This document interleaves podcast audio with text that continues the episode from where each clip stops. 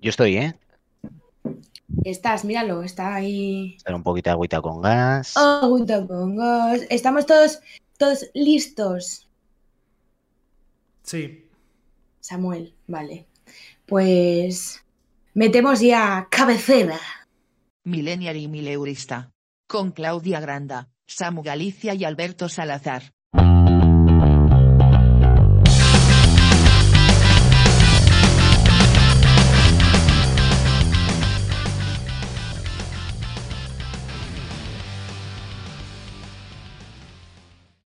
Voy a hacer, a partir de ahora, porque me sale a mí de, de abajo, eh, vamos a hacer falsos inicios como, como el Andreu y el Berto. Entonces, lo que acaban de escuchar, lo voy a meter. Y ya acabáis de escuchar la cabecera. Y ahora quiero felicitar el día. Hoy es 24 de enero, lunes, nos estaréis escuchando 25 de enero, martes.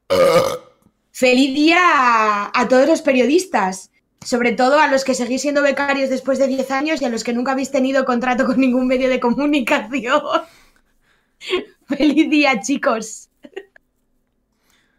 O Como, fe- como periodista que jamás he ejercido, me voy por felicitadísimo, ¿eh? Muchísimas gracias, Claudia. Alberto, ¿qué tal tu moto? ¿Todo bien? ¿Has echado alguna carrera esta semana o algo? ¿Nada? ¿Qué tal la matrícula? Eh, me encantaría contarte todo lo que ha pasado con mi moto durante esta semana, pero creo que el tema motos está creando fricciones en este grupo, al menos por un tercio de, de los que lo conformamos. Entonces, pues no sé si estoy yo habilitado para, para poder hablar de mi moto, porque tengo una historia interesantísima, pero que seguramente no puedo contar, claro. No, no, eh, por no Escúchame una problema. cosa, es Bueno, que ya empezamos con las bronquitas. La fricción la generas tú solo. Te dije antes de que entrara Samu y antes de empezar a grabar que si tu historia era interesantísima, que hablaras de tu historia de la moto. No vengas ahora que nos está escuchando todo el mundo a decir que no podrás eh, escuchar la historia de la moto, porque luego me vuelven a decir por comentarios en Instagram que estoy loca del coño. No, a ver, yo creo que te estás No pasando de te estás pasando de revoluciones. Entonces, eh, Alberto, por favor. eh, has hablado de fricción. Cuéntanos esa historia de ciencia fricción. Uf. Venga, me, me moto ya en harina. Eh, Madre mía. Si recordáis, es que si ya empezamos con chistes a lo, Arturo Valls, yo no paro, ¿eh? O sea, ataco. Eh, dejamos el tema de la moto en un momento precioso en el cual yo había convencido a un mecánico para que me pusiese un sello de como que todo estaba bien de cara a la ITV y que al mismo tiempo me remachase de una manera más o menos apañada mi matrícula para que mi moto pasase a tener matrícula. Eh, todo era precioso, de hecho cuando lo conté en el podcast lo conté riéndome y tal, jaja, qué bien, qué bien. Eh, al Sí, día sí, siguiente sí, grabaré todo el... el- de hecho, todo el mundo se rió contigo escuchándote. Todo el mundo. Claudia, estoy notando de verdad eh, bastante, bastante ironía por tu parte. Si quieres que pare, yo paro. No, no, No, no, Claudia. No, no, no, no, no, no. Frena, Claudia, frena. Continúa, Alberto. Bájate, bájate, bájate un par de marchas, ¿vale? Frena. Continúa, Alberto. Continúo. Total, que fui a la ITV al día después de, de grabar el último podcast y fui a pasar la moto. Claro, yo diciendo, joder, me han dado el sello, ya está. Pues resulta que después de echarte para atrás una moto o un vehículo en la ITV, te lo vuelven a revisar, aunque haya un taller que diga que está todo bien, cosa que me parece feísima. O sea, porque no respetan el talento y la visión de otros profesionales. O sea, se creen que valen más que ellos. El caso, que me la volvió a revisar el mismo chico que me la había revisado la primera vez y La moto, una. Sí, seguimos, a- vale, vale. Seguimos hablando de la moto, vale. Digo, joder, igual te hizo ahí un tacto rectal o algo para ver si estaba bien todo, correcto. Te puso las largas también, o yo qué sé. Vale, vale. Prácticamente fue un tacto rectal porque mm, la miró un rato y me dijo, la moto, La, la moto, y, vale. y me dijo, está igual o peor que la última vez que la trajiste. Literalmente. Entonces, yo ya me quedé con los brazos cruzados y me dijo, tío, la matrícula no la puedes llevar tal y como la llevas porque no tiene luz para, para iluminarla por las noches. O sea, esto no vale para nada. Dije, bueno, digo, ¿y qué hacemos? Dice, pues nada, llévala a otro taller, a ese que la has llevado o no, y, y que te la intente poner bien. Entonces, que cada vez va cogiendo más interés Claudia, Claudia vez está más interesada. Llevé la moto a otro taller, a mi taller habitual, les conté toda la película que me había pasado, se rieron mucho de mí, lógico, Y me dijo el tío que había que ponerle un portamatrículas a la matrícula, pero que ese portamatrículas ya no lo vendían. Dice, con lo cual solo hay una opción, que es encontrar un chatarrero que te pueda vender un portamatrículas para esa moto vieja. Dice, porque esto ya solo puedes encontrar en la chatarra. Moto vieja, por decir algo también, te digo. Bueno, es un eufemismo. Claudia, quería decir una moto vintage, pero he preferido decir vieja. Ya. ¿Cuántos años tienes tú, Claudia? Perdona. 29. Vale, pues eh, la moto tiene un año más. Si ya vamos a eso vieja, pues eh, bueno, pues cada uno sabrá lo que, cómo, cómo califica las cosas, ¿no? Yo prefiero decir Bueno. histórica. Continúa, Alberto. Muchísimas gracias, hermano. El caso es que eh, después de esta conversación con el nuevo mecánico, bueno, con mi mecánico habitual, pasé a un periodo por algo que yo nunca había experimentado, que es la- el maravilloso mundo de Wallapop y mil anuncios.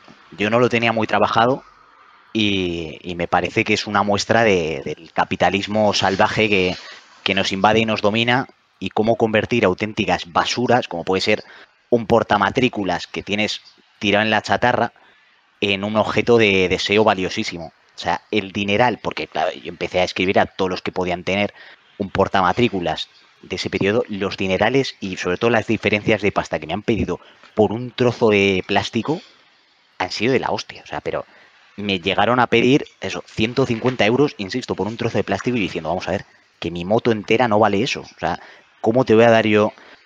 Total, acabé sacándola a un precio más o menos apañado en un taller de Jaén, que me la enviaron, bueno, de hecho me ha llegado esta mañana. Luego os pasaré la foto porque había más mierda que portamatrículas, o sea, es espectacular la cantidad de barro que tiene el portamatrículas alrededor, pero en cuanto hagamos este podcast, intentaré el tercer intento de, de volver a tener mi moto en marcha. Nunca ¿Cuánto te, han cuánto te han cobrado por ese trozo de plástico, como dices tú? Pues han sido 20 pavos más 8 y pico de envío. O sea, A no ha 20 sido 28 euros, 30. Vamos a calzarlo Sí, en sí, 30 sí. pavos, más o menos. Bueno, un trozo de plástico te puede salvar la vida muchas veces, ¿eh? Cuidado. Pero ya te digo que a peso yo creo que ganaba la cantidad de roña que tenía el trozo de plástico que el plástico en sí. O sea, yo creo que lo que encarecía el envío era la roña. Si tuvieses que puntuar de muy insatisfecho a muy satisfecho, eh, tu experiencia en la ITV, tu experiencia ahora, claro, porque este es el- la trama, ¿no? Está pasando ahora, luego veremos el desenlace, que será la siguiente vez que vayas a la ITV, que espero que nos lo cuentes también en el siguiente podcast. Eh, de momento, de muy insatisfecho a, muy satisfyer, ¿cómo estás en esta historia? Yo creo que el verdadero problema es, como tú bien dices, que esta historia cada vez está más lejos de acabarse. Yo creo que todavía queda un camino paralelo en el cual el tío de la ITV me monta a mí en vez de a la moto. Tiene que haber algo ahí, ¿sabes? Algún punto que, que trastoque todo porque esto no se puede acabar tan rápido. En, Entonces, en- en la ITV también te puedo decir, eh, de la ITV han salido muchas, muchas parejas. Muchas parejas también esperando en la cola. Eh, una cosa lleva a la otra, el freno de mano, pásate al asiento trasero, te voy a revisar los bajos, cuidado, eh. es que creo que nadie lo va a ver porque esto no se suele grabar en vídeo, pero Claudia creo que ha sido la primera vez que no solo ha sonreído, sino que se ha estado partiendo el culo durante por lo menos 10 segundos con la anécdota de las motos, sea, que nos está escuchando. No, no, claro, es que Claudia va muy de durita, va muy de durita, porque obviamente tiene una imagen que salvaguardar, pero está, está disfrutando como una perra esta historia, pero como una perra.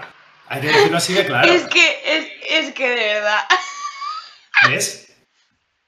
Le está pareciendo interesantísimo. Es que no, es que no puedo. Y es que os tengo que querer porque es que yo me- es que no puedo no reírme, de verdad. Con la moto. Total. Y oja- ojalá te monte, de verdad. Y lo Que vengas lo a único, contar. lo único que puedo anticipar de posible camino alternativo es que ya me dijo el de mi taller que los de la ITV a la que he llevado la moto son un poco sibaritas, y que lo quieren todo perfecto. Entonces, cabe la posibilidad de que si ya, después de meterle la matrícula, el portamatrículas este nuevo, como también me la quiso echar atrás porque decía que sonaba mucho, y le volví a repetir, ¿cómo no va a sonar una moto de 30 años? Y, o sea, lo raro sería que, que fuese eléctrica, o sea, no me fastidies, ¿sabes? Entonces, si ya me echa para atrás la moto, después de todo este esfuerzo, es posible que la lleve a un pueblo perdido en la mano de Dios, que no voy a decir el nombre, para que la gente no lleve sus coches defectuosos allí, pero que me han asegurado que hacen bastante la vista gorda. Por aquí Hombre, eso eh, pasa también, ¿eh? O sea, hay sitios en los que sabes que te haces unos kilómetros de más y te pasan la ITV. Te Yo es lo que haría. Yo es lo que haría. Iría a una ITV un poco más alejada y tal. Que el técnico no sepa diferenciar si por ese ruido es una moto o un tractor, le va a dar igual y va a decir, palantísimo. ¿Cómo voy a dejar a este chaval sin utilizar el tractor, el pobre? Pero Entonces, sí, sí. me, fastidia, no digo que me fastidia mucho porque creo que después de to- o sea, todo el tiempo y el dinero que estoy gastando en esta moto, en, en disimular que esta moto está para el desguace, lo podía invertir en una moto mejor, pero es que no la quiero. O sea, es que estoy lo- contentísimo con mi Y lo, que jode, y lo que jode más, Alberto, que es que encima de, de- de momento de follar nada, ¿sabes? O sea, tienes una moto y de momento follar nada, que eso es lo que, lo que tiene que joder, ¿sabes? O sea, que te estés currando tú toda la ITV y tal para llevar ahí a la minita detrás y que te tengan así, pues a mí... Yo insisto, por eso. eh, se están, no te se están escapando un montón de bromas de decir, oye, ¿esta es la pata de cabra? O, o te alegras de verme. Es que... Yo te digo que de follar nada de momento porque es uno de los caminos alternativos, como ya he contado. Pero bueno, eh, iremos viendo poco a poco. Como Claudia está emocionadísima con esta historia, pues seguramente hay una tercera parte. Y, y no sé si puedes ampliarnos tú, eh, dentro de este micro podcast de motos, algo eh, con referencia a la tuya. Correcto. Me, ale- me alegra de que me saques este tema de conversación porque no lo iba a sacar. De verdad, creía que la historia de la moto se, va- se iba a acabar aquí, pero hoy en Millennial y Motorista creo que vamos a tener unos 10 minutos más o menos de, de- de anécdotas de moto. Mira, si nos empezamos a reír, yo me voy del podcast, ¿vale? O sea, si empezamos a faltar, Pero- si empezamos a faltar al respeto a lo que tiene que decir cada uno de, de este programa, yo apago, apago mi micro y me voy, ¿eh? Que me Claudia. Yo apago mi micro y me voy. Y- Pero si me estoy y- riendo contigo. Oye, que Claudia, una campaña de odio contra mí muy heavy. Claudia, has gripado si- ya un par de si veces. me, ¿eh? si me tengo que llevar a Alberto para crear el, el podcast de moteros, nos vamos Alberto y yo, ¿eh? pero un poco de respeto, por favor. Bueno, pues entonces, Como te como iba- bien como te iba decías, contando, Alberto, sí, sí. a caballo o a caballito de lo que yo decía, ¿qué nos puedes sacar, por favor? A ver, eh, voy a subir una marcha, ¿vale? Porque si no, esto se nos va a quedar ahí todo el rato súper espeso. Bueno, hoy he estrenado mi moto, por fin. Hoy eh, me he dado eh, la primera vuelta en moto en mi vida, que no haya sido como paquete y que no haya sido en una mochillo de estas eléctricas de, de Madrid, porque yo estuve 11 años con el carnet de conducir de moto, pero como nunca tuve ninguna, pues solo cogía pues eh, algún eh, alguna mochillo de estas de alquiler que tienen para el centro de Madrid, pues oye, salía una noche o tal, pues la cogía en la puerta de casa, que tenía una parada de motos de esas ahí, que se con la aplicación y demás. Me iba al centro con ella tranquilamente, que a 47 la moto estaba ya sudando. Estaba ya sudando esa moto a a 47, no corría más. Y poquito más. Y hoy, eh, pues después de tenerla desde diciembre guardada en un garaje, hoy por fin he terminado ya, bueno, lo terminé ayer, que por cierto, mi fin de semana horroroso, porque he tenido que estar haciendo el curso de la, eh, que es el carnet que me hacía falta para esta moto, eh, estando a las 8 de la mañana en la pista de, la autoescuela, sábado y domingo a las 8 de la mañana, a menos 6 grados bajo cero, que es la temperatura que hacía Valladolid, dando vueltas como un subnormal dentro de la pista, porque el primer día fue entero pista y el segundo pues ya me sacó un poco el, el de la autoescuela a dar una vuelta, porque teníamos que hacer otras 3 horas de ciudad, 3 horas de ciudad, que lo que hicimos, eh, pues me vio conducir y la moto, y no sé si lo hice muy bien o muy mal, que me dijo, eh, bueno, vamos a parar en el primer bar que veamos, ¿vale? Y, y desayunamos. Porque es que a las 8 de la mañana allí, pues el tío a las 8 y media, pues quería abrir un poco el estómago y dijo, me cago en la puta, vamos a tomarnos un café o algo. Sí, ¿Ibais, dime, dime. perdona, tú en tu moto y él en una moto o en No, no, coche? yo, yo en la, yo en la moto de la autoescuela y él detrás con el coche de la autoescuela. Vale, como, vale, vale. como cuando me saqué la, el A2 también. O sea, tú cuando te examinas, va detrás el examinador y el de la autoescuela en un coche y tú vas con tu, cha- con tu chalequito y con unos casquitos con el que te están llamando y desde el coche te van dando las instrucciones. Plan de la siguiente que puedas gira a la derecha, ahora haz un cambio de sentido, ahora no sé qué, ahora no sé cuál. O, Y el- y te va- Sí. ¿El tío luego te hizo algún tipo de corrección mientras conducías o no te.? Nada, nada, nada. Si ya me vio y me dijo, tira un bar que no necesitas esta mierda en curso ni nada. Pero claro, es que es obligatorio por la DGT. A mí lo que me mata es que es obligatorio. O sea, es obligatorio pagar por subir de cilindrada, pero luego en ese curso no te hacen ni un examen ni nada. O sea, es solo el papelito de que tú has hecho el curso para el A que has tenido tres horas en circuito y tres horas en ciudad. Y a partir de ahí, tú ya tienes el carnet automáticamente.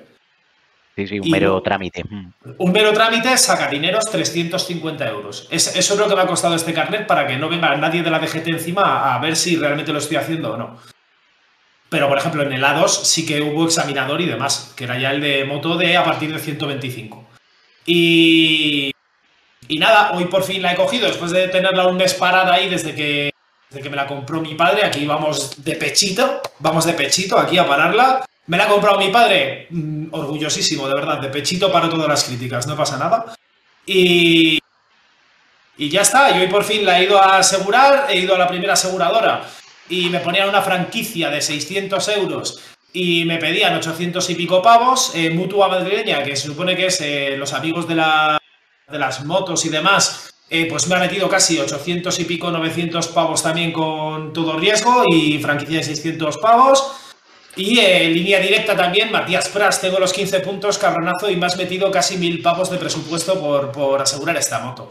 Entonces, pues bueno, eh, al final he ido a la que tengo el coche, me han hecho precio por tener también allí la póliza y demás, y muy contento porque por 500 y pico la tengo a todo riesgo, con una franquicia de 150 euros, que está bastante bien. Y cuando cumpla los dos años de antigüedad con este carnet, pues se me va a quedar en 200 y algo a todo riesgo, que está muy bien, la verdad. Primera vueltita, en cuanto la he cogido... Esto no, de- esto no es publi, acláralo. no, no, no, no, no. Sí, claro, yo, estoy dando mi opinión, ya está. Eh, por cierto, eh, os dejamos abajo la web de Reales Seguros. eh, a partir de ahora, con el código Millennial Motorista tienes un 15% de descuento, ¿vale? Eh, hashtag publicidad.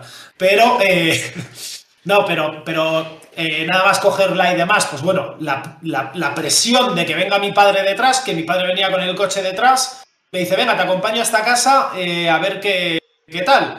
Claro, con mi padre detrás, mi padre en cada semáforo poniéndose en paralelo diciendo, eh, súbela un poquito de revolución, que es que cambias de marcha muy rápido, que esto no es el coche. Eh, Yo en plan de joder, como cuando te tenía ha- 18 años, sí, sí, igual, cuando tenía 18 Corregido más años, tu padre, claro, en media hora que el conductor, Claro, el claro. profesor de la autoescuela en seis. Cor- Sí, sí. Correcto, correcto. Mi padre además es muy motero, muy motero y pues bueno, pues, pues tenerle detrás es como tener detrás a Valentino Rossi viéndote conducir y llamándote mierda a la cara.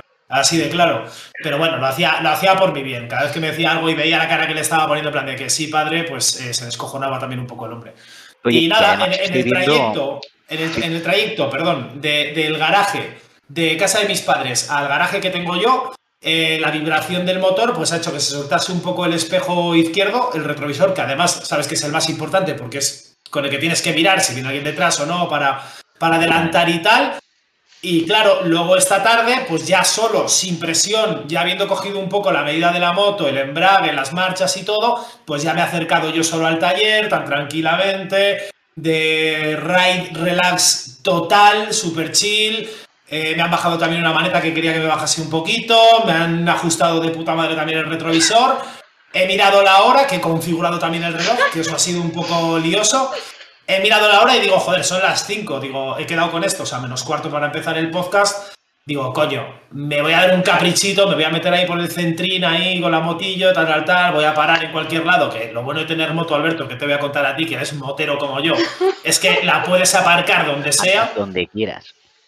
Y he dicho, venga, me tomo un cafetín por el centro. Me tomo el cafetín y digo, joder, todavía me da tiempo. Me voy a subir al estadio, le voy a echar ahí tres o cuatro fotitos eh, para Instagram también, que desde aquí pues quiero pedir perdón a, todos los manes de, Valladolid. Eh, siento por quitaros a todas las minitas, ahora sí que sí. Pido perdón. eh, lo siento, no puedo decir otra cosa. Si ya os las quitaba antes, pues imagínate ahora con moto. Tenéis suerte de que, de que estoy felizmente casado prácticamente, pero si no, pues bueno, Valladolid estaría sumida en una crisis de virilidad. Y eh, poquito más, ya está. He venido y, y ahora la verdad, eh, cuando hemos empezado a hacer este podcast, me he quedado pensando, ¿estará bien mi moto? He puesto bien la funda, estará tranquilita, eh, ¿habrá mucha gente ahí mirándola? ¿No? Sí, no sé. Ya está. Es- yo, es una cosa, y no es por seguir con el tema motos, porque no tengo ninguna intención, pero es una de las cosas que más me hermana con mi motillo el hecho de no tener que preocuparme por ella, o sea, porque es una moto completamente prescindible que nadie va a querer robar nunca. De hecho, yo he habido muchas veces que me deja ahí dentro la chaqueta con la cartera y no he temido por, por ni integridad, ni por la de mi moto. Porque, Dirán, dirán, pobre hombre, la moto que tiene, como encima robarle la cartera, claro, pobrecito. como mucho me he encontrado algún día alguna monedilla que me han hecho encima, en plan de, oye, chico, llévatelo. Para pájaro". gasoil, 5 euros para gasoil. te han Sí, sí. Pero es eso, ¿sabes? Que, que a mí el tener un motón como el tuyo me daría ya más respetito. Claro, está, la mía duerme en la calle siempre, o sea, no, no le he metido en garaje jamás, porque digo, ¿para qué? Y, y no sé, eh, yo estaría hablando un ratito más de motos, la verdad, no sé qué, qué tiene pensado Sí, hacer a Claudia. ver, venga, vamos a meter a Claudia en la conversación ya. Eh, Claudia, eh, la primera pregunta es obligada. ¿Para cuándo una moto? Pues mira, la verdad es que escuchándose a vosotros para nunca. Claro, quieres que te llevemos, lo entiendo. No tengo, no tengo interés ninguno en que me llevéis. Lo primero porque no vais a, porque no voy a bajar a veros. Y lo segundo porque no vais a subir vosotros. Pero bueno, tú que ni dos besos ni nada, olvidona. Tú vas así por la vida. ¡Olvidona! Ni dos, ni dos besos ni nada. Tú entras así en la conversación ahí. ahí. Nada, no. Paso. ¿Qué nos Las cuentas, motos- Clau? Mira, es que ¿Qué le tal la estoy contando a la gente que estamos grabando el podcast y que lleváis media hora hablando de motos y me están diciendo que qué puta pesadilla. Normal. Normal. ¿No os dais cuenta que el mayor porcentaje de, de personas que escuchan este podcast son mujeres? Pero, pero por- precisamente lo escuchan, o sea, ese público femenino obviamente tiene una explicación que se llama Alberto y Samuel. O sea, aunque, aunque nos pongamos a hablar ahora mismo aquí de, de la cuota de autónomos, que podríamos hacerlo, ojo que ha habido mucha controversia con la cuota de autónomos, o sea, el, el rate va a ser el mismo, o sea, el target es el mismo, Laura. Solteritas cerca de Valladolid y de ¿Cómo, Logroño perdona? quieren conocernos. Perdona, me acabo- ¿cómo me acabas de llamar? Claudia. No. No, la has llamado, la has llamado Laura. ¡Laura! ¡Hostia! Espero que no te pase a la contra porque ahí sí que podéis tener un problema, ¿eh? No creo que pase nada porque Laura y yo somos grandes amigas. Nada, no pasa nada, joder. Claro, O sea, es, es, que eh, como está o sea, que- a discutir. O sea, con- lo malo, con lo malo sería yo que yo lo malo sería que a Laura le llamase con otro nombre, pero joder, Sí. a, toda, a todas las minitas con las que estoy hablando, si les llamo como a mi novia, o sea, eso es para sacar pecho. El caso, que mm, además de motos, ¿de qué podemos hablar en este nuestro programa? Bueno, yo os voy a contar una cosa que me hace mucha ilusión. Venga. A ver, pero rapidito, ¿vale? Que nosotros no nos hemos liado. He apadrinado un pingüino. Ah, hablando de pingüinos, ha terminado hace poco que no he llegado a Motauros de, de pura coña, porque era este fin de semana. ¿Cómo le has llamado al pingüino? Espero Pero- que le hayas llamado Jordi Wild, por favor. Jordi no, Wild molaría la hostia. no, no, no. Tenía que haberlo llamado, no sé, Fulgencio, Paco. Mi, mileurista, tío. Habría molado mucho. Chicos, Mil- se ha muerto, se ha muerto mileurista. Congelado. No, lo he, No, llamado, lo he llamado Morla. Mira, de verdad, o sea, estoy en el, en el Discord este, que me está hablando la gente de tu canal que no para de sonar esto. Discord. Me quiero ir de aquí, de estos 84 canales que hay dentro de tu Samu Galicia Corps. Ah, coño, pues haber estudiado. ¿Pero qué pasa? ¿Qué es eso? Que me, que ¿Qué me quieres quiero que ir de diga? aquí. Es, es el, el Discord que tengo del canal, claro. O sea, Silenciar. esta tía se, se mete, se mete a un servidor de un No me- pavo. Me, me mandaste, tiene me casi- mandaste tú el enlace, Como y yo como buena amiga entré y me uní. Que, que tiene, que tiene casi 40.000 suscriptores ya a día de hoy, sacando pechín también hoy. Es una mierda. ¿Pero cómo se entra eso? De ninguna Eh, manera. Ahora lo que estamos. Si no hay promo de un lado, de la otra, tampoco. Me tienes, me, tienes, me tienes que pasar eh, tu número de tarjeta, el CVC que viene detrás, ¿vale? Los tres numeritos que son súper importantes, fecha de caducidad, Hecho. y, y yo te mando al correo eh, un enlace. Te me mandas tu Discord privado, ¿eh? Claro, claro. Mi OnlyFans, pero claro, me tienes que dar tu tarjetita. Para saber que eres tú, es para comprobar que realmente eres Alberto Salazar. Pa'lante. ¿Es ¿Peso o es peso? Peso, ¿no? Peso. Eso, peso, peso. Peso, joder. Bueno, ¿qué? Claudia, Claro, cuéntanos la se va, da igual, aquí, claro, joder, luego como no vamos a hablar de lo nuestro. De repente Claudia se levanta, se va. Pues ¿qué, qué queréis que hagamos, chicas? Chicas. Como voy a, voy a decir chicas a partir de ahora, porque como el, el- el público en general es femenino. Lo que te iba comentando, pues eh, que a mí Claudia me parece una fantástica persona. ¿Cómo Es que no, no lo, habéis- no lo habéis sabes visto, pero Claudia estaba sin cascos, claro, y justo cuando me había ha sido- Ha sido cuando he hecho la- típica. Aprovechando que estabais hablando de mierda otra vez. Digo, bueno, pues aprovecho, ¿sabes? Pues que os No voy a enseñar a mi pingüino. Mirad, Ah, es, vale. muy- es bastante feo, la verdad. Y está bastante triste, pero mm, creo que eso está bien porque me veo reflejada en él. O sea, Pero me cuéntanos, siento... cuéntanos un poquito el proceso, sí. O sea, sí que es un poco feo, sí. O sea, pero, pero ¿cómo ha surgido todo esto? A ver, yo ya llevaba viendo bastante tiempo el tema de que se había puesto como muy de, no de moda, pero como que la gente comentaba el tema de apadrinar pingüinos y demás. Y el otro día eh, entré en el directo de Twitch de Ángel Martín y empezó a comentar el tema de los pingüinos, que lo había leído en Twitter y demás.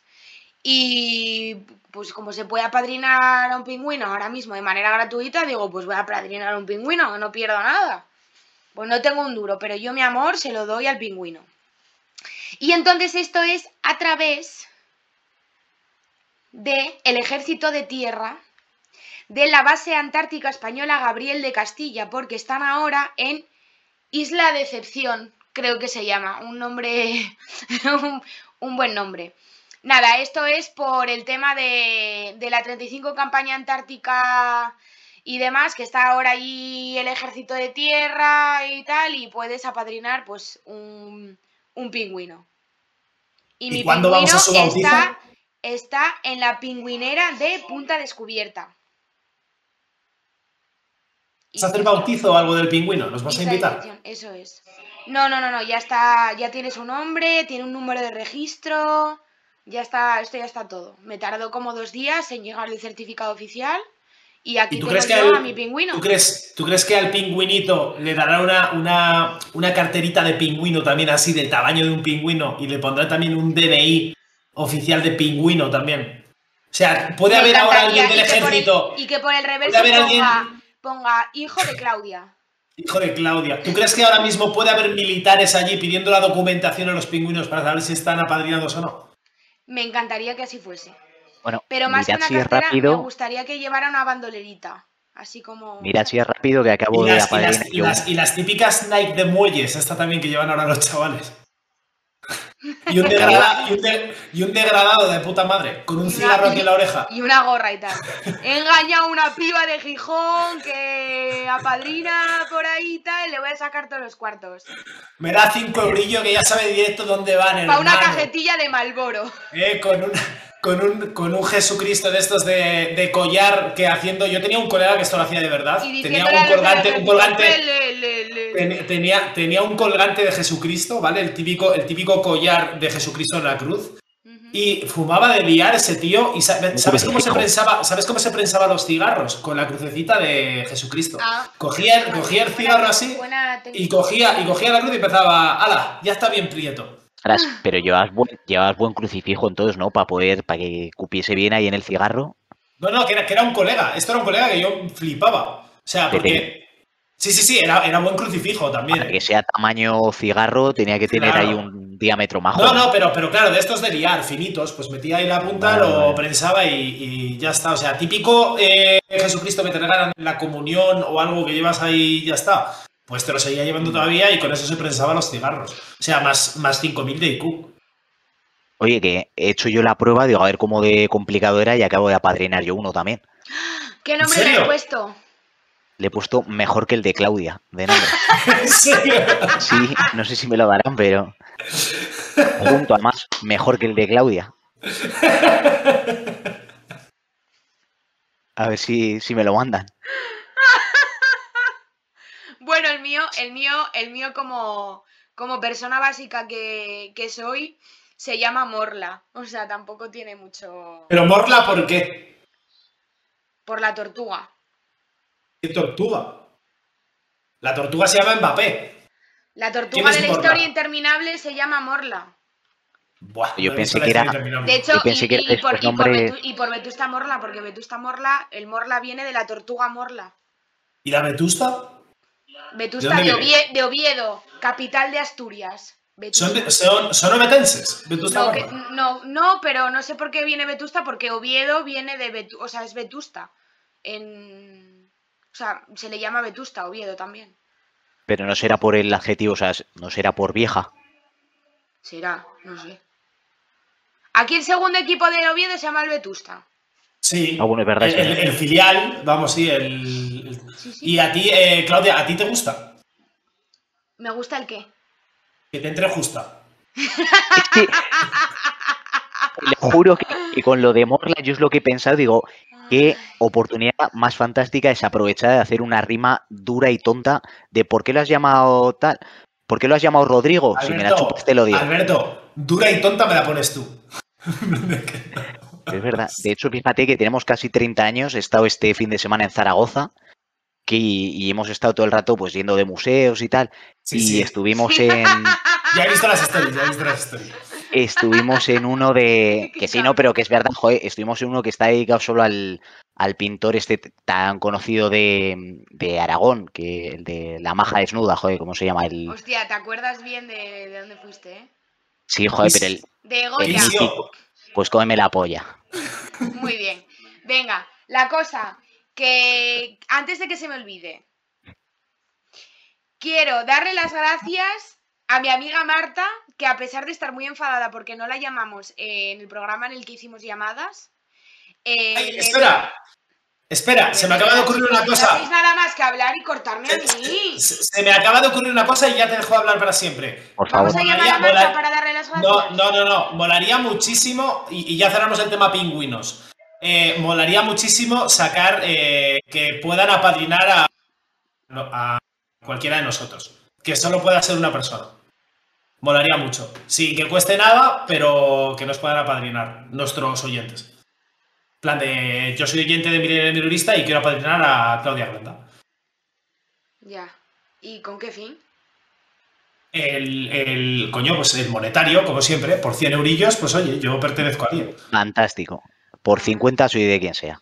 Venga, por uno, 50. no nos vamos a engañar. No nos vamos Por a un, engañar. por- por- por un euro. Por un Que euro. yo pago 50, joder, a quien sea. Para comprarle un micro a Alberto, tío, por- que vayan todos los fines destinados ahí. Pero no se le escucha nada mal, Alberto. No, lleva, el- Las lleva, gracias, Claudia. lleva los cascos del Chocas, además, ¿eh? Parece el Chocas, Alberto. Estos son los de mi los de mi otro curro, bueno, iba a decir mi otro curro, los de mi curro, porque esto no da dinero, o sea, los de mi curro. Vale, ahora, ya está. Vale, Claudia, perdón, Venga. continuamos. No, yo solo quería.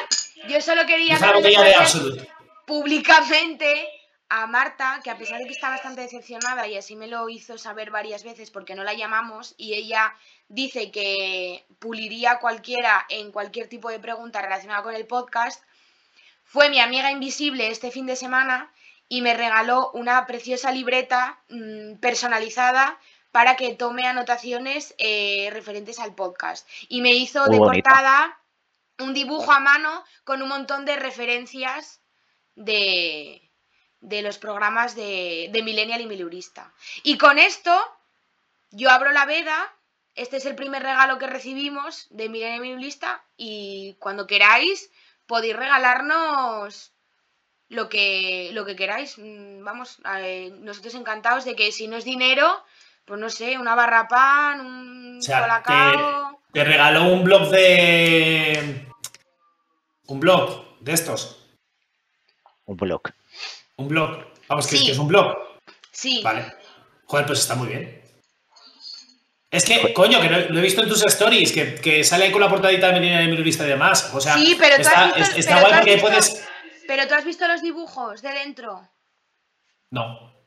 Pues Claro, es que solo has enseñado la portada. Yo no sabía si era. Si era. ah, Joder, eh, solo la portada o algo para que tú la tuvieses por ahí. Que no, como que era un póster o si es un blog. Anda, coño. Coño, son todos los episodios. Claro, Súper bonito para todos nuestros fans ciegos. eh, hay un montón de no, dibujos. eh, bueno, es que subí la, la parte de fuera, pero compartiré la de la del interior. La de fuera es así, el logo pone podcast. chula con el logo.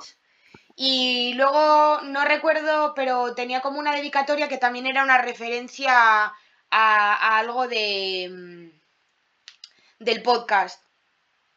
Claro, yo, yo creía que era solo eso. Como, como te lo vi solo en las stories, creía que era solo la, como la portada. Pero claro, estaba diciendo, joder, será una libretilla o algo.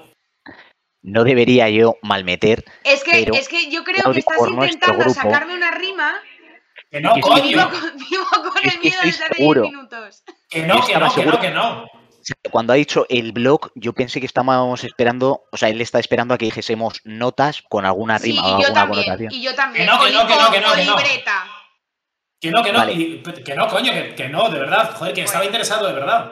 Vale, vale. Hacemos un pacto para que no haya más rimas en lo que queda de Pues podcast. es que me las vais a hacer a mí solo, ¿qué más da? A mí me da igual. Que no, joder. Mira, estuvimos no, este fin de que- yo creo que, que le conoces, Claudia, estuve todo el fin de con el vasco y no le hice ni una rima en todo el fin de. ¿Quién- ¡Qué pena! Estaba ya dentro, ¿eh? Estaba ya, joder. Ay, jolines, es que. Qué pava soy. Tan cerca y tan lejos. O sea, es- este tío es un sinvergüenza. Me está acusando a mí de que como que te estoy intentando hacer rimas y luego te la intenta meter a la mínima que puede. ¿eh? Pero claro, el malo soy yo que, que me intereso por, por el Me blog estáis que te han haciendo rimas raras y me están entrando los calores y todo. Me voy a despelotar un poquillo. Bueno, Música, música, música de striptease mientras me quito el jersey, por favor.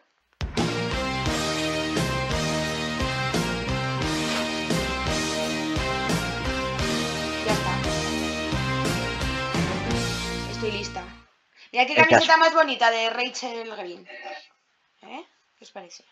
Es buenísima. De Está guapa, sí. Arroba Está- Lefties, hashtag Publi. está Rachel y Mónica, ¿no? En la foto. Sí. Aquí está Mónica.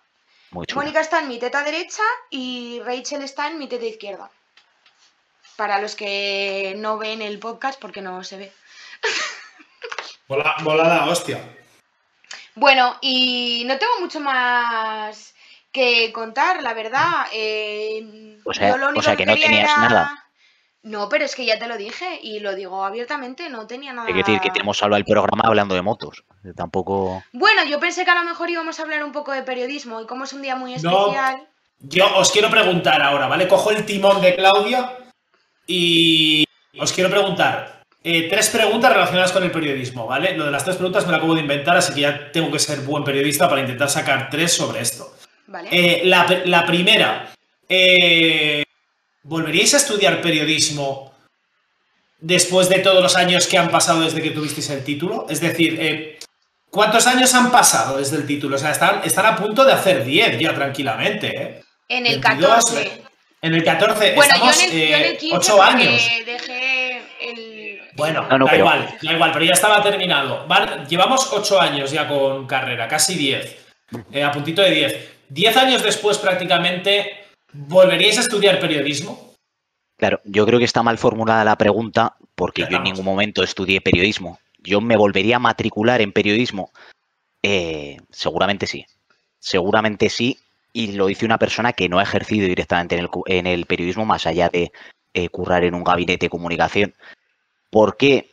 Porque al final lo bueno y lo malo de la época en la que nosotros nos metimos a la carrera es que ya sabíamos un poquito el futuro que nos esperaba. Es decir, nosotros somos de la generación post-crisis económica, post-grandes eres en los grandes medios de comunicación, despidos continuados, eh, generaciones y generaciones enteras previas a la nuestra que se encontraban con el paro más absoluto y descarnado. Entonces, eh, yo, por ejemplo, cuando decidí estudiar periodismo, que lo decidí, era algo que, que tenía bastante claro desde siempre, tuve una conversación con mis padres en las que en la que fueron súper súper súper eh, comprensivos pero también muy realistas y me dijeron Alberto o sea es que si estudias periodismo hay grandes posibilidades de que te las veas putas para poder trabajar y pero desde el principio me, me animaron a que tomase la decisión. Entonces eh, yo creo que si me volviese a ver con la misma coyuntura eh, volvería a decidir eh, matricularme en periodismo. Claudia.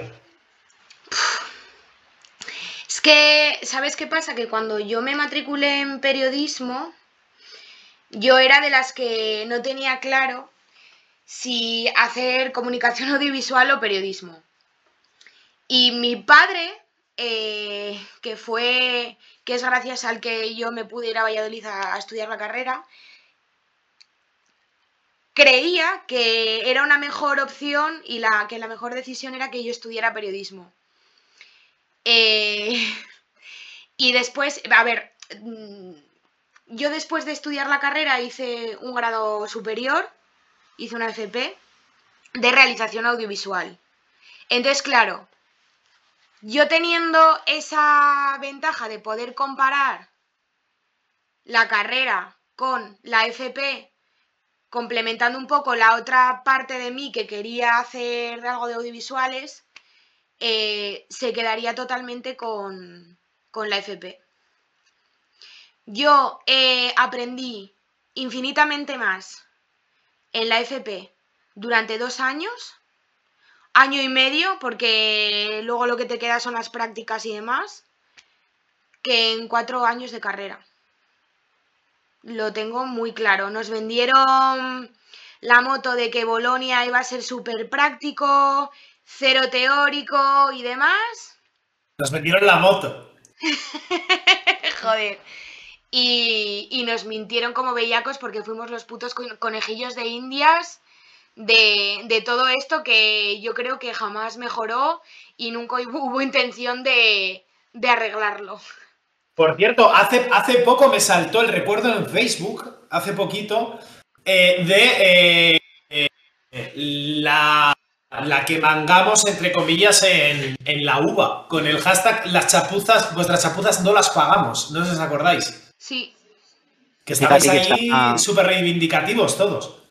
Que estaba pensando justo en eso, porque por un lado yo tengo muchas veces cuando me replanteo ¿no? el haber hecho periodismo, sí que por un lado pienso como Claudia que hay mucha responsabilidad a nivel de la propia universidad de plantear, ya no solo creo que nuestra universidad, sino la, gran mayoría de, de, las universidades, de plantear la carrera como si fuese cualquier otra, cuando periodismo eh, no puede haber un trabajo que sea más práctico y que de hecho pues eh, la mayoría de la gente que lo estudia es lo que dice que al final aprende mucho más en los másteres eh, que van directamente enfocados al trabajo o directamente en los dos meses que tienes de prácticas que, en, que durante la propia carrera que al final se plantea como cualquier otra que el 90% de las asignaturas son completamente teóricas y con una visión apartadísima del trabajo que luego tienes que realizar.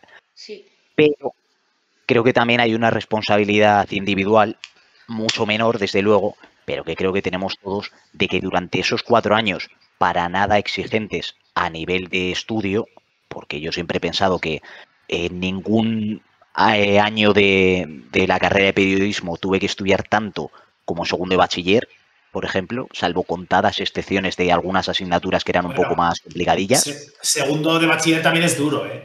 También sí, no, no, no, por, por eso lo dice, por eso, digo, eso digo. Claro, claro, digo eso. por eso lo dice. Pero yo, por ejemplo, pasé, pasé en el colegio eh, de sacar eh, 6 7 que mi, mi colegio es, es, el típico colegio, por lo menos a mí me pasó que yo era mal estudiante en mi colegio, que iba con 5, 6 y demás, y luego en selectividad me saqué el nabo con el mismo conocimiento que tenía en mi colegio, rollo 8 9. O sea, no sé qué cojones pasaba en mi colegio. No, sí, sí, pero lo que está diciendo es eso. Es y, que... en la, universidad era más o menos igual. O sea, yo, asignaturas, eh, estudiándome las dos días antes o tres días antes, el, el cinquito o el seis lo tenía asegurado. Tres días antes, ¿eh? Cinquito o seis. Que cuando no me apetecía o no me gustaba una asignatura, pues oye, me estudiaba las cuatro cosas que todo el mundo sabía que iba a entrar. El resto, invent, inventiva a ver si podíamos rascar algo jugando los 90 minutos pero tu cinquito y tu seis lo tenías ahí tranquilamente. Luego ya si te apasionaba un poco la, asignatura y demás, pues podías brillar un poquito más. A mí, por ejemplo, documentales me moló la hostia. Eh, y ya, fue la única asignatura que yo creo que me moló. Pero, pero lo del plan Bolonia, o sea, creo recordar que solo, eh, exceptuando una asignatura que era la que nos daba Cote, me parece, eh, que era de, maquetación y demás, que sí que te enseñaban a maquetar un periódico y demás, que eso tampoco lo considero periodismo, eso lo considero diseño o, de alguna manera, vamos. O sí, sí. Yo como, como periodista yo no tengo que diseñar eso, porque no, bueno. No, lo que pasa es que nuestro era, era primero de carrera y nuestro primero de carrera era en común con otras con otras carreras, como la de publicidad y demás. Sí. Salvo eso y la asignatura de Mercedes Miguel, que creo que era documental, documentales o algo así, que tuvimos que hacer un documental, editarlo y demás, que edición de vídeo, obviamente como periodista sí que tienes que saber, el, bueno, y radio y televisión iban de la mano de Nereida, el resto, eh, bueno. Yo tengo que recordar que en la asignatura en la que teníamos que aprender a editar vídeo con Adobe Premiere, se nos dio un tocho de 150 páginas en libro, nos lo soltaron delante de la cara y nos dijeron, ahí os quedáis, aprended a usar el Adobe Premiere.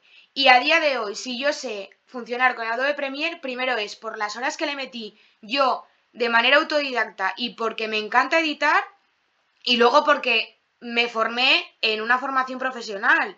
Pero yo salí de, de, de allí eh, editando con el Sony Vegas, porque para mí era mucho más Mm. fácil, que es con lo que edité el vídeo de fin de, de carrera que hicimos. Es verdad que lo Sí. editaste tú, poco se habla de ese gran vídeo ¿eh? en el que salimos media carrera y que, que hay que recordarlo de cuando en cuando, sí, sí. Y de la, particia- la participación estelar también de, de Alberto, con la corbatita, que todavía me acuerdo, cogiendo la corbatita de la basura. Grande, ¿eh? Que, que no sé, o sea, a mí, por ejemplo, me pasó la, la empresa en la que hice prácticas, que era la 8, por cierto, poco se habla de que había una oferta de trabajo de prácticas que era Funerarias La Libélula, gracias Uva por tanto. Funerarias La, ¿Cómo, cómo? Y La llevar y plan gestionar las re- redes sociales de una joyería local. Sí, en, la, en Funerarias de la Libélula yo supongo que será redactar las esquelas, ¿sabes? No te puedes confundir en plan de sus nietos, una oración por su alma o algo, o sea, en una funeraria ofrecer prácticas pues me parece que está un poco feo, ¿no? Pero eh, lo primero que me preguntaron, que yo la hice en la 8 de Castilla y León, las prácticas fue, eh, ¿sabes editar? Y yo en plan de, no, eh, ¿sabes locutar? Y yo en plan de, bueno, he hablado por la radio. No, no, pero locutar. Eh, tampoco. Pues te quedas ya con una cara de qué cojones he estado haciendo estos cuatro años. ¿Qué he hecho estos cuatro años? Si en, la primera empresa, primer medio de comunicación, aunque sea local, que entro, no sé hacer nada. Ni me había puesto nunca delante de una cámara con un micrófono eh, en clase, ¿sabes? Aunque sea para perder los nervios de decir, mira, estoy aquí con un compañero de comunicación audiovisual o algo, que podría haber una colaboración también entre, entre carreras o módulos o FP o algo. Eh, de decir, joder, pues tengo un cámara, sé cómo funciona, el cámara también me hace gestos, sé más o menos los gestos que puede tener un cámara, que me puede decir si entro en directo o no, tal. O sea, nada de nada. Segunda, segunda pregunta que os quiero hacer. ¿Vale? Del 0 al 10, ¿cuánto estudiasteis en la carrera? Buah, yo estudié mucho. Yo estudié Eh. mucho y lo pasé mal. O sea, yo me esforcé muchísimo porque sabía que tenía que esforzarme un montón, porque no me quedaba otra, porque tenía que cumplir en mi casa y porque yo no soy una persona que lea algo y lo retenga. Yo necesito dedicarle mucho tiempo. Y la primera vez que yo suspendí una asignatura en toda mi vida fue en la carrera, fue historia, que de hecho hoy hace hace no sé cuántos años que suspendí esa asignatura, historia, lo leía hoy en los recuerdos del Facebook y fue el mayor disgusto de mi vida, porque yo no estoy acostumbrada a no estaba acostumbrada a eso y me esforcé muchísimo, o sea, yo sí que me esforcé un montón. Yo es que no puedo decir lo me, mismo. o sea, me acaba de venir el, el flasazo de ideas políticas. Mío. Impresionante. Continúa, Alberto. No, eso que, que me gustaría decir lo que lo de Claudia y es más, o sea, me parece que es súper meritorio, pero yo precisamente el run run y poco lo que estaba comentando antes es que yo creo que a nivel individual, o sea, yo no me esforcé lo suficiente o, pude haber hecho más, ya no solo durante la carrera, porque al final yo creo para mí la, lo que eran los contenidos de la carrera, los exámenes, eh, no me exigían un gran esfuerzo. De hecho, recuerdo eso, estar saliendo de fiesta la semana antes de exámenes y estar cuatro tontos en haciendo botellón y uno de esos cuatro era yo. Pero al mismo tiempo creo que teníamos bastante tiempo que podíamos haber destinado, o al menos yo así lo pienso, a, a haber aprendido otras cosas, a haber obtenido otros conocimientos. O sea, yo, por ejemplo, no sé si, si lo recordáis, pero una de las cosas que tengo ahí, un- uno de los run runes que me viene de vez en cuando, es que recuerdo que cuando acabamos la carrera quedaron dos eh, becas vacantes, creo que al menos una quedó vacante seguro porque no se presentó nadie, y era para estar un año en California, en un medio de comunicación allí, estadounidense, pero te pedían tener un advance de, nivel de inglés. Y creo que eso, que solo se presentó una persona, o al menos una persona que tuviese los requisitos y se la dieron, Y yo me quedé con cara de tonto porque sí que había estado en una academia de inglés ese último año preparándolo, pero como pasé también de ponerle ganas, ponerle empeño, pues no llega a sacarme el título y fue una bala perdida. Que, que hubiese sido, seguramente igual, seguramente nada, hubiese sido un año de paso, pero sabes, para mí sí que tiene también un poco ese run run de que en una carrera que quizá no se nos exigía tanto como se pueden exigir en otras, eh, hay una responsabilidad individual también de, de tomártelo en serio, de ver que si puedes abarcar con más cosas, pues haberle puesto más, más empeño. Porque precisamente ahí es cuando más tiempo tenemos, cuando eh, menos responsabilidades tienes y ahora precisamente cuando estamos hasta arriba currando, lo que te cuesta es encontrar el tiempo para poder hacer las cosas que te gustan, ¿no? Sí, pero por ejemplo, en tu caso y en el mío, ya no digo en el de Samu, porque Samu al final estaba en su ciudad de toda la vida, pero en el tuyo y en el mío, eh, yo sabía que tenía que cumplir, pero es que al final te ibas de tu casa, eh, vivías haciendo lo que te daba la gana, tú estabas a otro rollo. O sea, estudiabas lo que tenías que estudiar y el resto del tiempo estabas a, salir de, a, beber cerveza, a beber vino eh, o a lo que te diera la gana, menos a pensar en una actividad extraescolar. O sea, a ver. Es que para, para los que no han vivido lo que es, sobre todo también una residencia universitaria, o sea, yo recuerdo llegar de clase y estamos, mi residencia estaba en, o sea, las habitaciones estaban colocadas en hileras, entonces tú para llegar a tu habitación tenías que pasar por un pasillo grande lleno de otras habitaciones. Pues yo recuerdo tardes de llegar a las 6 de la tarde y no conseguir llegar a mi habitación hasta la hora de cenar, hasta las 8, 9, 10, porque te enredabas con cualquiera, con cualquier cosa y ya podía ser jugar al FIFA, como echar una cerveza, como quedarte ahí a hablar de lo que habías hecho en el día con cualquiera. Entonces es verdad que, el nivel de distracciones y sobre todo eso, el, cambio de estar viviendo con tus padres a vivir un poquito por tu cuenta con un poco de independencia, pues cuesta gestionarlo, sí. Sí, sí. Eso, eso me pasó un poquito a mí cuando me fui luego a estudiar el máster a Madrid. Claro, me, me, pasó con más años, pero claro, yo me imagino a mí yo de 18, 19 años yendo a una ciudad nueva, eh, independizado, con compañeros de piso también que pueden ser de. de. de. coño, de. de la misma clase, que, es que pasaba, que compañeros de la misma clase en segundo año se cogían ya un piso compartido entre cuatro. Entonces, joder, eso mola la hostia. Me pasaba a mí con Claudia cuando iba también a la residencia, que era en plan de, oye, mira, eh, salimos de clase, tal, tal, tal, eh, o cuando nos quedamos a estudiar o algo, era en plan de llevamos un rato a mi residencia, tocamos la guitarra, nos tomamos una cerveza, estamos ahí tirados en la habitación o lo que sea. Mola la hostia ese tipo de planes. A mí me pasó luego el Madrid más, más tarde, pero ¿qué habría sido de mí si con 18, 19 años pues hubiese estado fuera de otra ciudad? Pues yo creo que estaría muerto de, vamos, muerto en vida. Porque vamos, estaría todavía haciendo la carrera, todavía con Pedro Abril que tiene 20 asignaturas, el pobre. Pero... Pero, fue, a ver, fue tu que, tus padres, que tus padres te dejen, te, te, permitan irte fuera a estudiar una carrera a un sitio en el que no te van a estar controlando ni van a saber lo que haces en todo momento, es un ejercicio de confianza. A mí me lo parece, ¿eh? Claro, pero, pero es diferente cuando te vas, eh, diferente entre comillas, cuando te vas en vez de con 18, eh, te vas con, con, 25. Con 25 años, pero no, lo digo por ti, Yo lo digo por nosotros, es que al final, claro, claro, claro. con 17 todavía no cumple 18 o 18 recién cumplidos, de estar viviendo toda tu vida con ellos, ah, se va a estudiar y madre mía, que él estudie y saca buenas notas, pero que también me lo conozco yo, verás tú la que lía, lo que hace, lo que no hace y a ver qué notas me trae en el primer semestre y veremos a ver si se vuelve a casa o no. O sea, quiero decir que al final es un desembolso, porque la universidad tampoco es que sea barata, ni la pública, ni la privada, ni ninguna. Y más si te vas fuera y estás haciendo un ejercicio de confianza en tus hijos, diciendo, bueno, espero que, que no la líen y que sepan a lo que van, porque lo primero no van a pasarlo bien, van a estudiar una carrera y estamos permitiendo que vayan a hacer lo que quieren hacer. Y luego vas tú y pues te llaman por teléfono y dices que estás en pijama y vas a ver una peli y estás a punto de salir por la puerta a cogerte la cogorza del siglo, porque es así. Y estás en el, en el Teneré bailando una vaina loca de pues aquella época. Pues, totalmente. Yo he bailado era, era... dormida.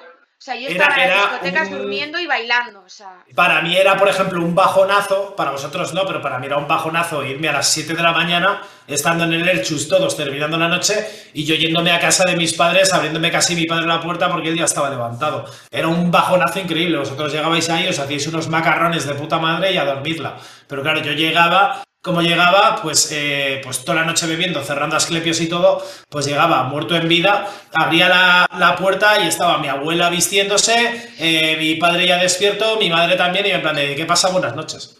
Bueno, para compensártelo un poco, te digo que tú no sabes lo que es estar en una residencia que no esté abierta 24 horas, que tenga horarios de cierre como me pasaba a mí, y que o llegabas a las 3 de la mañana o llegabas a las 8. Y hay muchos días de calentarme un poquito de más, estar a las 3 y media y estar haciendo horas, mucho- gracias a Dios muchas veces acompañado de alguien, algún otro tonto que se quedaba fuera, hasta las 8 de la mañana, cuando ya no quedaba nada abierto para poder irte a la cama. O sea, eso era de noches estar trepando la verja de la residencia porque no nos queríamos quedar en la calle. Eso, eso en Valladolid a menos 5, claro. a mí eso me parece prohibitivo. O sea, mm, una de las primeras cosas que dijo mi padre es, yo no te pongo horario para volver a casa los fines de semana, no te va a poner horario de vuelta, mm, menganito, mm, el de, yo qué sé. O sea, que te dejen. Yo sé de gente que salía de fiesta con un bolso enorme y dentro una manta. Porque sabían que no iban a llegar a la hora. O sea, eso es muy triste. Estás pagando un pastizal para que luego no te abran la puta puerta para entrar cuando puedes hacer y deshacer. O sea, es que no lo entiendo. O sea, mm, Hombre, más, más barato es un piso de alquiler compartido, pero yo si fuese padre y tengo ese dinero, yo preferiría que por lo menos los primeros años, el primero o el segundo, esa persona o mi hijo o quien fuese estuviese en una residencia. Creo que iba yo a tener... en, yo Ya- estuve ya- ya no solo- y fui muy feliz. O sea, Ya, ya, no, ya no solo por estar controlado, sino también a nivel de alimentación, tú bajas al comedor, lo tienes, que, que seguramente seas un desgraciado y no te sepas hacer ni un huevo frito, para que no estés todo el día macarrones y arroz con atún, eh, porque no sabes hacer la oni con un canuto, pues por lo menos a nivel alimentación, a nivel salud, que yo sepa que tú estás bien. Y que estás Creo que- controlado, entre comillas. Luego, a partir del segundo año, chicos, yo no te voy a pagar esto, ya te estás buscando un alquiler y si no has aprendido a cocinar eres un normal todavía. Claro. Yo creo que la residencia, al menos uno o dos años, yo por ejemplo eh, me tiré hasta tres y creo que ya el último año me sobró a, a todos los niveles, porque creo que el, en tercero, igual que eso, en primero o segundo de carrera estás mucho más abierto a todo el mundo, pero a mí me pasó y creo que a mucha gente que en tercero ya tenías un poquito tu grupo de amigos asentado, ya tenías tus horarios, tus rutinas, ibas un poquito más enfocado eh, pero creo que en los primeros años es, es fundamental lo que dices, o sea, sobre todo teniendo en cuenta que es muy caro, o sea, que en muchos casos un mes de residencia cuesta lo que un salario mío al mes o de cualquier persona mileurista, eh, entonces pues es un sacrificio grande para las familias, pero creo que el hecho de salir de casa por primera vez y encontrarte eso, esas necesidades cubiertas, el poder conocer a gente antes de meterte con ellas por primera vez a un piso compartido, etcétera, etcétera, es muy, muy, muy positivo. Eso y que los dos primeros años, o por lo menos ya el primero, pues ya te haces un grupito también en clase, vas, ves de qué va también cada persona, te encuentras a dos o tres chavales eh, o chavalas majas que sabes que son buena gente y dices, oye, el año que viene miramos un piso todos juntos y nos vamos y ya está. Y sabes con quién te estás metiendo a vivir, pero lo, que de me, lo que primeras. me pasó a mí. Claro. Claro, Pero- claro. pero- pero de primeras. un grupito de amigos súper guay. pero- Sobre pero todo de, amigas. Un saludo para ellas. Yo, yo llegué, me senté atrás del todo, como en el autobús, y dije, ¿quiénes son los que más cerca tengo? Estos, estas, pues ya está, para toda la vida. a tomar por culo. Y nada, eh, joder, me acuerdo todavía de, de la fiesta que hicimos en, eh, en, en Las Moreras, coño, en, ¿Cómo se le llama a, a Las Moreras, tío, en Valladolid? ¿Cómo se llama, No sé, de, Claudia? no sé de qué fiesta me hablas. Que no hay rima, Joder, Las Moreras, tío. que está pegando al río, joder. Ah, ahí en la, eh, donde la playa. Donde la playa. Ahí está. Todavía me acuerdo de la fiesta que hicimos ahí donde la playa de las Moreras, que era fina filipina, chicos. Qué bien, ¿eh? Qué bien. Estaba David Hasselhoff también. Hasselhoff. Hasselhoff. Ha- Hufflepuff. Estaba David Hufflepuff de vigilante de la playa. Así que nada. Ay. Amaya. Pero que te faltó una pregunta, ¿no eran tres? Por cierto, ¿os habéis fijado en las tetas que tiene Amaya Montero? Porque yo no las había visto, pero pasó el otro día Claudia una foto y te dio unas tetazas. Esa era la tercera pregunta. ¿Os habéis fijado en La que Amaya subí, Montero... la compartí en, en historias de Instagram y la compartí precisamente porque está hiper retocada. O sea, tiene la cabeza más pequeña que las tetas, tiene una cintura de avispa que no es suya y tiene unas tetas que son más grandes que, que mi cabeza. pero que mi cabeza como, grande. Como cabezas de nano, ¿eh? O sea, ahí hay gente viviendo. Si tú sales con Amaya de fiesta, pues a- puedes apoyar ahí el cubata perfectamente. O sea, puedes decir, discúlpame un momento que voy al baño. Coges el cubata, se lo pones en las tetas y te vas. Dice Laura, ahora estáis hablando de tetazas. Estoy viendo las fotos, o sea, son mentira. Alberto, son lo que tú quieras, cariño. Que nadie te diga lo que para ti es mentira y lo que para, vale. y, para la otra persona es retocado. Te digo, el pressing catch y los reyes malos, eh, magos, vale, Los pero Reyes la- los reyes malos. Pero las tetas de Amaya son mentira también. Sí, macho. Que, ah, por cierto, me he quedado con ganas de hablar también un poco de Urdangarín. De Vale, Urdangarín, que, te que, por doy, cierto, te- te doy cinco minutos. es, no es que hoy, la, hoy Laura y yo hemos flipado porque hemos leído la noticia de que, de que la moza con la que estaba agarrado de la mano Urdangarín también estaba casada. Y que el marido. Y que Ha el dejado marido ha, ha- pedido baja por depresión, porque no puede superar ese duro golpe. O sea, que te dejen por Iñaki Urdangarín, eh. Cuidado. Cuidado. ¿Cómo de mierdas tienes que ser para que te dejen por Iñaki Urdangarín? Yo creo que ha pedido baja para que no lo vayan a molestar al trabajo, sinceramente. No porque esté jodido. Hombre, que si Que fuese los compañero de trabajo de él. Muy pesados, si que por cierto, juntando un poco este tema con el tema periodístico, la chica que estuvo picando, bueno, picando, aquí se dice picando, llamando al timbre de la casa de la madre de la tipa esta, se ha visto el número del portal, se ha visto que el botón en el que tienes que llamar para acceder a su casa es el de la fila izquierda del todo, el de arriba. O sea, vamos a ver un poco las intimidades de la gente. mm, estos programas ya se acabó, un poco de control. Yo quiero y aquí, que me pareció fatal. No, yo lo, yo, lo, yo lo vi y flipé. Y también cuando salía lo de los papeles, yo me quedé flipando. O sea, me parece asqueroso. Oye, es que ahora sé lo que siente Claudia cuando hablamos de motos porque no he seguido nada de la historia y estoy perdidísimo. ¿eh? Yo el otro Joder. día porque lo tenía mi suegra puesto en la cocina, porque yo no veo la tele normalmente y veo un montón de series, pero lo que es encender la tele y que ser un canal normal no la no lo pongo. Y, Y tú- estaba claro. flipando, tío, porque estaban llamando y se estaba viendo que el portal era el 3, al botón que llamaban y ubicar ese portal tiene que ser facilísimo. O sea, y estos programas, el otro día veía un, un vídeo, no recuerdo dónde, probablemente fuera en TikTok, en el que explicaban que la gente de otros países fuera de España no entendían el sentido de este tipo de programas. O sea, es que en otros sitios Sí. existe la prensa amarilla, pero estos programas no existen y no entienden el fin de, de- de que la gente, de millones de personas viendo programas en los que critican a gente famosa. O sea, es que me porque- parece el absurdo. Por- por- porque España es así. Es que, joder, somos el, el payaso de, de Europa. O sea, yo, o sea, si, si me imagino a España dentro de la Unión Europea, o sea, yo creo que el que vaya allí a Bruselas, o sea, tiene que ir disfrazado de payaso como mínimo con una bandera de España.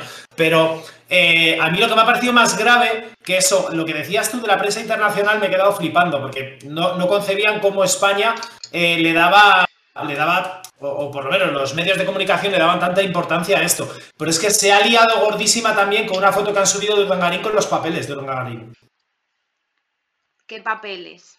Donde pone que me la peles, que entre la playa.